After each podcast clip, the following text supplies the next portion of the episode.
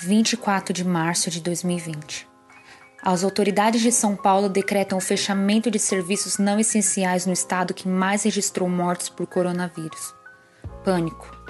As pessoas começam a estocar comida, álcool em gel e o papel higiênico vale ouro. Inicialmente, a quarentena tinha previsão para terminar em 4 de abril do mesmo ano, e cá estamos nós, cinco meses depois, ainda em casa. Com isso, as instituições educacionais tiveram que se movimentar para adaptar um currículo presencial para o modo à distância. Obviamente, isso implica questões de exclusão e acesso democrático à educação, nos quais não iremos nos aprofundar nesse momento. Iremos focar no que isso significa para a lógica da prática docente, especialmente pelo viés da avaliação. Afinal, o estudo à distância configura uma quebra no ideal extrovertido? Olá, professoras, professores e alunos, né? Quem sabe? Eu sou Rebeca Sampaio. Eu sou a Jennifer Gonçalves. E hoje não tem recreio porque precisamos falar sobre avaliação democrática em sala de aula.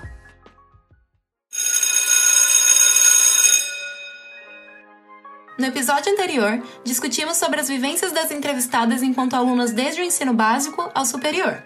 Nesse episódio, estaremos explorando suas perspectivas enquanto professoras introvertidas. Assim, nossa primeira pergunta foi: como professor em formação, você consegue enxergar modificações necessárias para atender o potencial criativo e reflexivo desse perfil? Eu fico pensando nas coisas que eu passei, sabe, na escola e como eu quero fazer diferente para os meus alunos poderem todo mundo se sentir parte assim da turma, porque eu sei como é difícil a gente utilizar uma, uma coisa que não existe dentro da gente, sabe? Por exemplo, trabalhos que os alunos são obrigados a falar em público não é uma, uma coisa legal, sabe? Porque o, o aluno precisa ter confiança no professor, precisa ter confiança que está sendo ouvido, sendo em consideração. Então eu acho que essas produções de trabalho podem ser bem feitas, sabe? Sem que todos participem falando. Então cada personalidade vai falar mais alto ali, vai poder, vai agregar de algum jeito para o grupo. Trabalho individual tem N possibilidades que o, que o aluno pode fazer para poder ter, sabe, o mesmo resultado que ele teria falando em público ou não, sabe? Então eu acredito sim que a gente pode fazer essas mudanças para que o aluno se sinta bem, se sinta seguro dentro da escola, se sinta confortável e tenha lembranças boas também, né? Porque eu acho que isso que é importante o aluno aprender e ao mesmo tempo ter boas lembranças dos momentos que ele passou dentro de sala de aula com os professores. Na sala de aula você vai ter pessoas de diferentes jeitos, né? Mas não não delimitar, né? Acho que o espaço né? Então, de repente, um, um tímido, ele tá, ele tá quieto, mas ele gostaria de fazer outra coisa, ele só não tem ainda a segurança, né, para alçar voo, para fazer uma outra escolha, né? Então, acho que tá sempre atento para isso, para fomentar, para estimular, né? Enfim, para a pessoa, de repente, é, é, ter coragem, né, de, de fazer uma coisa, de repente, que ela nunca fez, mas que ela parece que tem vontade de fazer, né? Então, acho que tudo isso, acho que tá no no radar, assim, precisa, precisa, né, tá no radar. As entrevistadas falam sobre a necessidade de atividades individuais nas quais os alunos possam se expressar e, ao mesmo tempo, abordam a necessidade de inclusão destes alunos no todo. Destacamos então a importância de trabalhos colaborativos para o desenvolvimento de todos os alunos, inclusive os introvertidos, mas cabe ao professor organizar esse trabalho para que todos os envolvidos participem ativamente e, claro, se sintam confortáveis para isso. Uma proposta é definir papéis para cada membro do grupo para que os alunos introvertidos assumam responsabilidades mais próximas do seu perfil, como a pesquisa, registros, organização de dados, etc. E os extrovertidos podem defender as ideias do grupo oralmente. A professora Susan Halliwell reflete acerca do ensino na escola primária sobre um conceito que podemos aplicar a este contexto. Ela fala sobre atividades que acalmam, as individuais, como colorir, copiar, ouvir, etc., e atividades que agitam, trabalho oral, competições, práticas teatrais e por aí vai. As atividades que agitam podem ser superestimulantes para introvertidos e, em contrapartida, as que acalmam podem entediar os alunos extrovertidos que precisam de mais estímulo externo para se desenvolver. Dessa forma, entendemos a necessidade de um equilíbrio. Uma questão amplamente discutida pela Susan Cain é sobre os benefícios de ajudar o aluno a identificar os seus projetos pessoais essenciais, ou seja, despertar no sujeito introvertido um interesse tão profundo no que ele estuda que, por alguns momentos, ele esqueça das suas inibições. Como alunas introvertidas de linguagens, por vezes nos vimos envolvidas em discussões acaloradas com a nossa turma sobre literatura, porque é uma área que nos mobiliza. Kim fala sobre tratar o discurso como um projeto criativo. Pensando nisso, pode ser muito produtivo os professores abrirem espaço para que os alunos proponham eles mesmos saídas criativas para momentos de expressão oral. É o caso de uma experiência que vivemos na residência educacional que é um projeto da faculdade que nos insere no contexto escolar durante toda a formação. No qual uma aluna, durante uma chamada oral de inglês, levou um violão e, em vez de falar suas respostas, cantou com rimas e tudo. Foi uma saída criativa para resolver a sua insegurança. Atividades que envolvam produções mais autônomas de vídeos, podcasts, jogos, fanfics, entre outras mil possibilidades, são formas de compreender a riqueza interior dos alunos, desenvolver habilidades e colaborar para sua autoexpressão.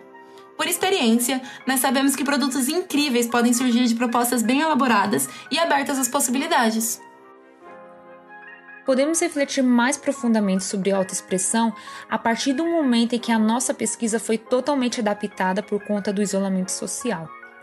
Nossos estudos e relações mudaram drasticamente de forma, e o estereótipo é pensar que introvertidos foram minimamente afetados por estes efeitos. No entanto, ser introvertido é diferente de ser um eremita.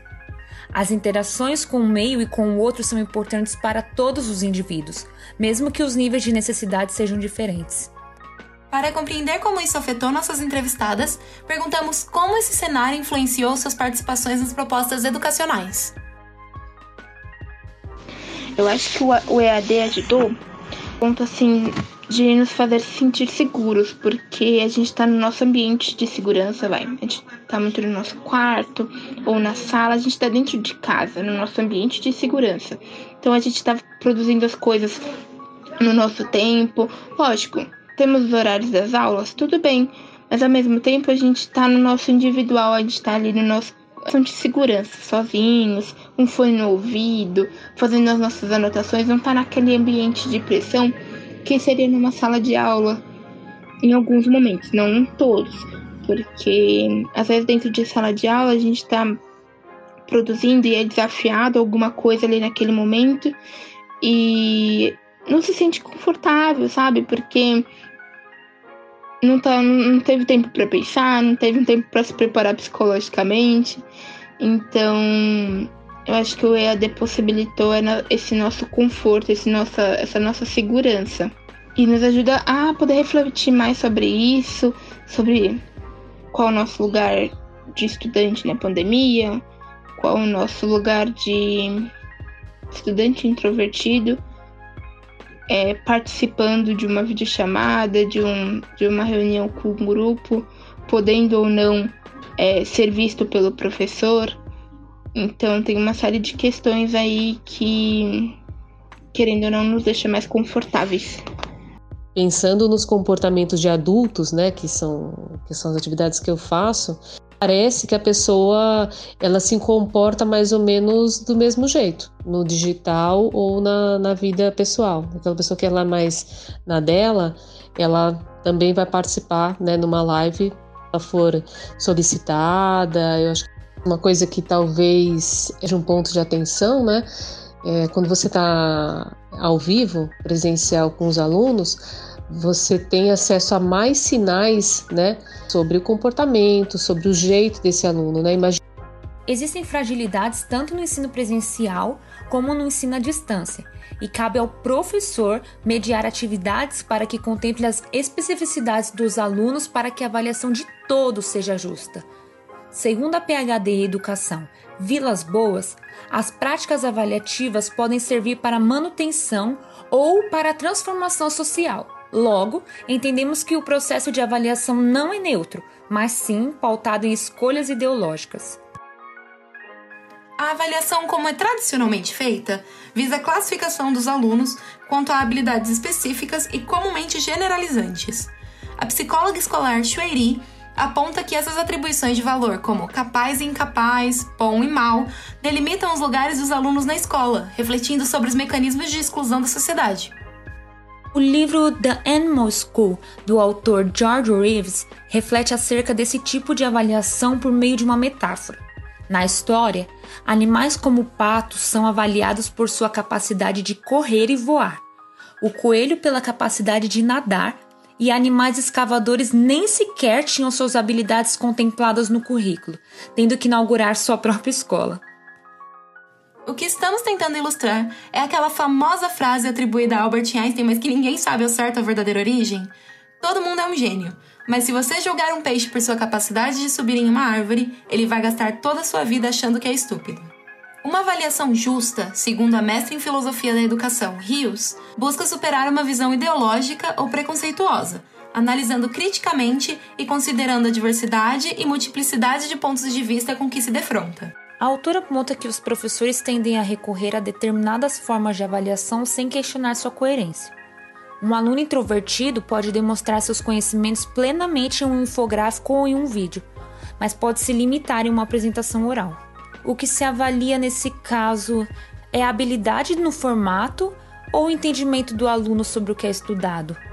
É necessário que todos os envolvidos no processo de ensino-aprendizagem, numa relação de respeito e justiça, procurem definir instrumentos e ações que encaminhem para os objetivos desejados. Segundo a educadora Esteban, a avaliação deve ajudar a dar voz e visibilidade ao que é silenciado e apagado. Entendemos que não existe uma avaliação 100% justa no contexto educacional. E exatamente por isso se faz necessária a discussão sobre ajustes e adequações para cada cenário.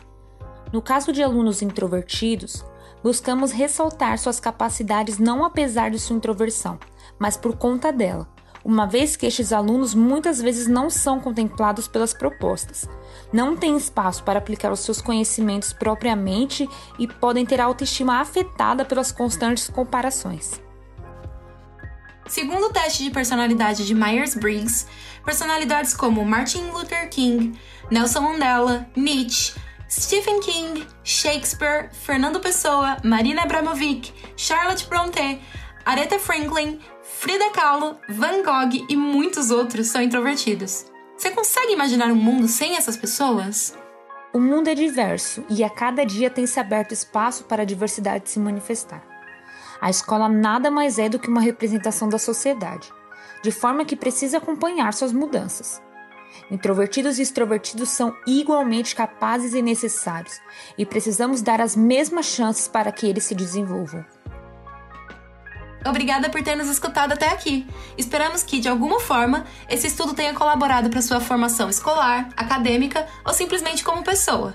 Nos vemos em um próximo episódio. Até lá! Classe dispensada!